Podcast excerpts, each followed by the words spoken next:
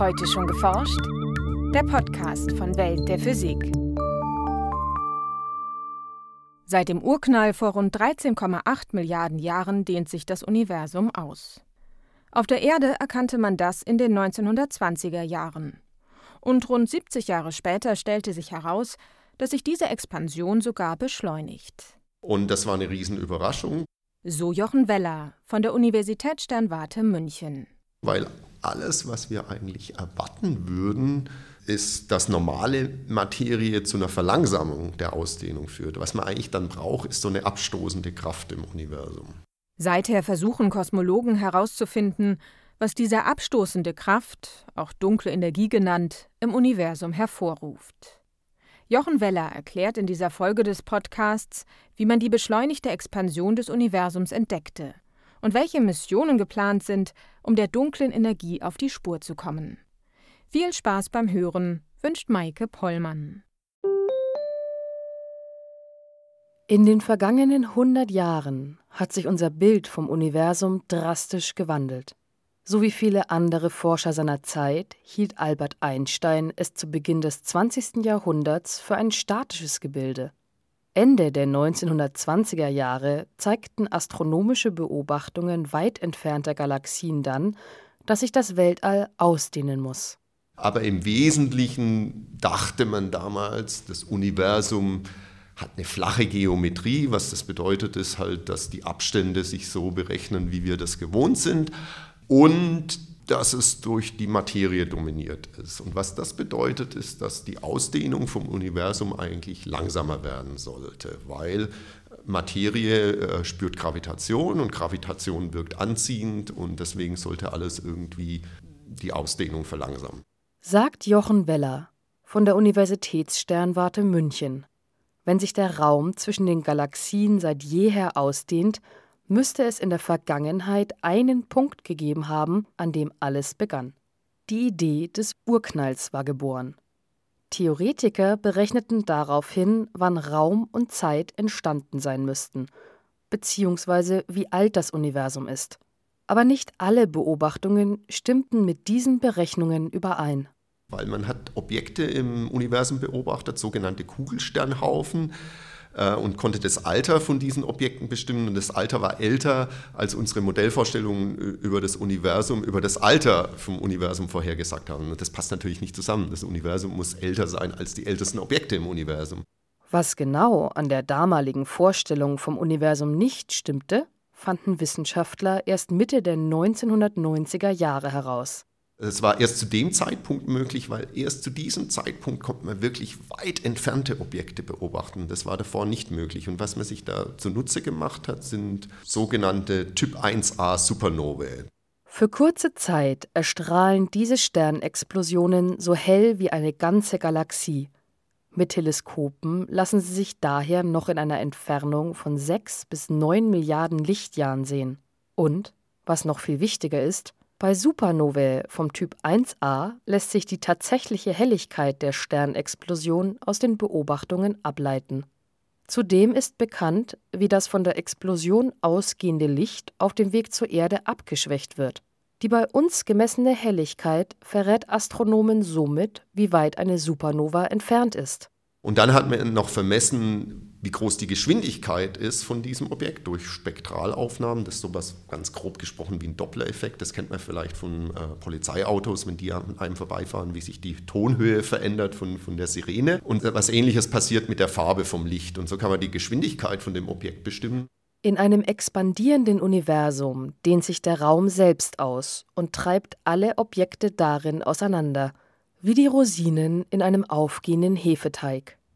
Von der Erde aus betrachtet sieht es daher scheinbar so aus, als würden sich alle Himmelsobjekte von uns fortbewegen, und zwar umso schneller, je weiter sie entfernt sind. Dehnt sich der Raum gleichmäßig aus, müsste sich die Fluchtgeschwindigkeit bei doppelter Entfernung ebenfalls verdoppeln. Doch dieser lineare Zusammenhang gilt offenbar nur für relativ nahe Supernovae, wie Astronomen 1998 herausfanden. Das Licht ferner Sternexplosionen war dagegen deutlich schwächer als erwartet. Es musste also eine größere Entfernung als angenommen zurückgelegt haben. Daraus schlossen die Astronomen, Die Expansion des Universums verläuft nicht konstant oder verlangsamt sich gar, sondern beschleunigt sich. Weil das so eine Revolution war, wie immer in der Physik, wurde das natürlich zunächst in Zweifel gezogen, dass irgendwas mit der Messung nicht stimmt, ähm, dass man das vielleicht mit kosmischem Staub erklären kann. Aber das konnte man nicht. Viele andere Messungen haben uns genau dasselbe Bild vom Universum gegeben. Zum Beispiel ähm, die kosmische Hintergrundstrahlung, die Beobachtung von Galaxienhaufen, die Beobachtung von großräumigen Strukturen, wie die Galaxien im Universum verteilt sind. Alle haben äh, darauf hingedeutet, dass sich eben das Universum beschleunigt ausdehnt und das alles mit irgendwas anderem zu erklären, ist sehr schwierig, wenn nicht unmöglich. Das Bild vom Universum hatte sich wieder gewandelt. 2011 erhielten die Astronomen Saul Perlmutter, Brian Schmidt und Adam Rees für diese Entdeckung den Nobelpreis für Physik. Eine mögliche Ursache für die beschleunigte Expansion ist eine bislang unbekannte Energieform, dunkle Energie genannt. Dunkle Energie ist mehr so ein Begriff, um zu kaschieren, dass wir eigentlich keine gute Idee haben, um was es sich bei dieser Kraft handelt. Es ist noch nicht einmal klar, ob hinter diesem Phänomen tatsächlich eine Kraft steckt. Die Ursache für die beschleunigte Expansion könnte beispielsweise auch in einer bislang unbekannten Art von Materie liegen. Das ist ein Ding, das hat Masse und das wirkt auch abstoßend, darüber wechselwirkt, aber dann gibt es eben unter Umständen andere neue Kräfte und Wechselwirkungen, die wir jetzt noch nicht können, aber es gibt schon die Möglichkeit, die muss natürlich sehr schwach sein, weil sonst würden wir das auch wieder direkt in unseren Laboren sehen. Da kann nichts Großes sein, es kann keine große Wechselwirkung sein.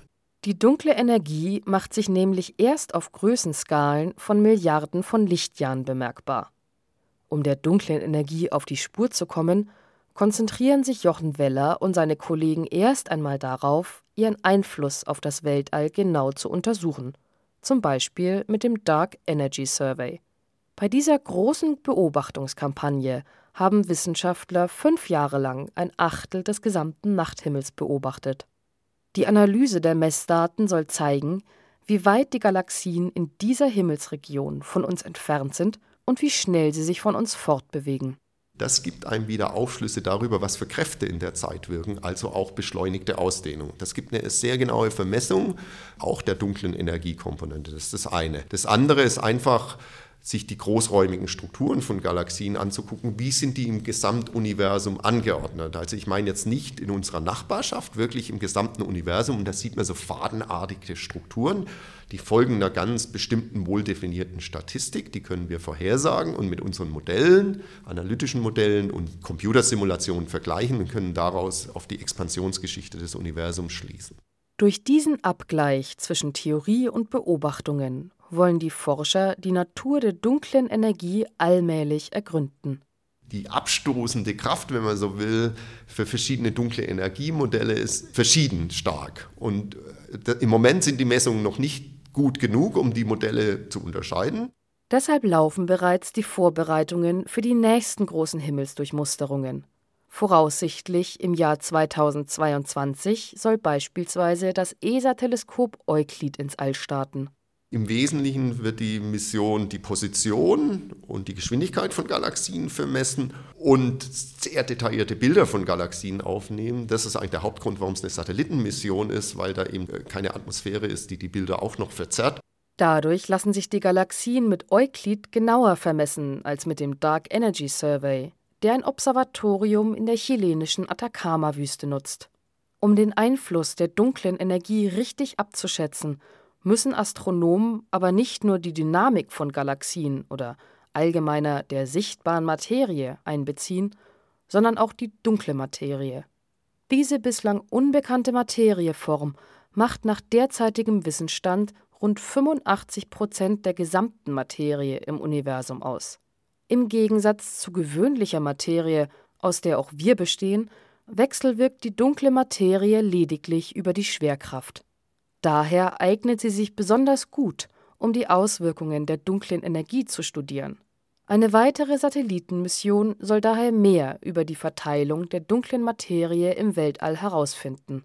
Erosita wird den Himmel im Röntgenwellenlängenbereich durchmustern und was insbesondere wichtig für Kosmologen ist, sogenannte Galaxienhaufen, die strahlen über Bremsstrahlung nennt man das im Röntgenwellenbereich ab. Was da einfach passiert in dem Galaxienhaufen ist heißes Gas und das gibt beschleunigte, geladene Teilchen und die strahlen und somit können wir genau das Gewicht zum Beispiel von dem Galaxienhaufen bestimmen, wie schwer der ist. Wir können vermessen, wie weit ist der von uns weg, wie schnell bewegt er sich von uns weg. Und über diese Messungen kriegen wir ein sehr detailliertes Bild über die dunkle Materieverteilung im Universum und können daraus wieder, wenn wir das bei verschiedenen Entfernungen haben, was auf die Expansionsgeschichte des Universums schließen. Erosita soll schon im Sommer 2019 starten. Kosmologen wie Jochen Weller freuen sich schon darauf denn bislang haben sie weitaus mehr Fragen als Antworten, was die dunkle Energie angeht. Meine Sorge aber ist, und was es auch ein bisschen äh, spannend macht, wir haben eigentlich als Kosmologen 95 Prozent des Universums verstehen wir nicht. Also auf der einen Seite ist die dunkle Materie, auf der anderen Seite ist eben die beschleunigte Ausdehnung oder die dunkle Energie. Laut dem derzeitigen Bild vom Universum entfallen nur rund 5 Prozent aller Energie und Materie auf die sichtbare Materie – Etwa 25 Prozent gehen an die dunkle Materie und die restlichen rund 70 Prozent an die dunkle Energie. Was ich vorher äh, kurz erwähnt habe, ist, dass es eben verschiedene Art und Weisen gibt, beschleunigte Ausdehnung zu erklären. Eine ist, dass sich eben an, den, an der Einsteinschen Beschreibung der Gravitation was ändert oder ob es irgendeine neue Art von Materie ist. Und was mich am meisten im Moment interessiert, wie kann ich eine Messung oder Beobachtung gestalten, um die zwei Szenarien zu unterscheiden. Sollten sich mit den kommenden Himmelsdurchmusterungen die Modelle eines sich beschleunigt ausdehnenden Universums bestätigen, würde der Abstand zu anderen Galaxien zunehmend größer. Es wird immer einsamer für uns im Universum, weil weit entfernte Galaxien bewegen sich von uns mit Überlichtgeschwindigkeit weg und dann hat das Licht eben keine Zeit mehr zu uns zu kommen. Und es wird, es wird dann immer weniger, was wir am Himmel sehen. Aber es sind natürlich unsere lokalen Strukturen, die Milchstraße oder unsere lokale Gruppe, in die wir sitzen. Da ist die Gravitationskraft viel stärker als die beschleunigte Ausdehnung. Die werden immer zusammenbleiben. Aber was eben passiert, die Abstände zwischen den Galaxien auf großen Entfernungen, die werden immer schneller, immer größer. Dieses Szenario wird sich allerdings erst in einigen Milliarden Jahren bemerkbar machen, lange Zeit nachdem unsere Sonne bereits erloschen ist. Ein Beitrag von Franziska Konitzer. Welt der Physik wird herausgegeben vom Bundesministerium für Bildung und Forschung und von der Deutschen Physikalischen Gesellschaft.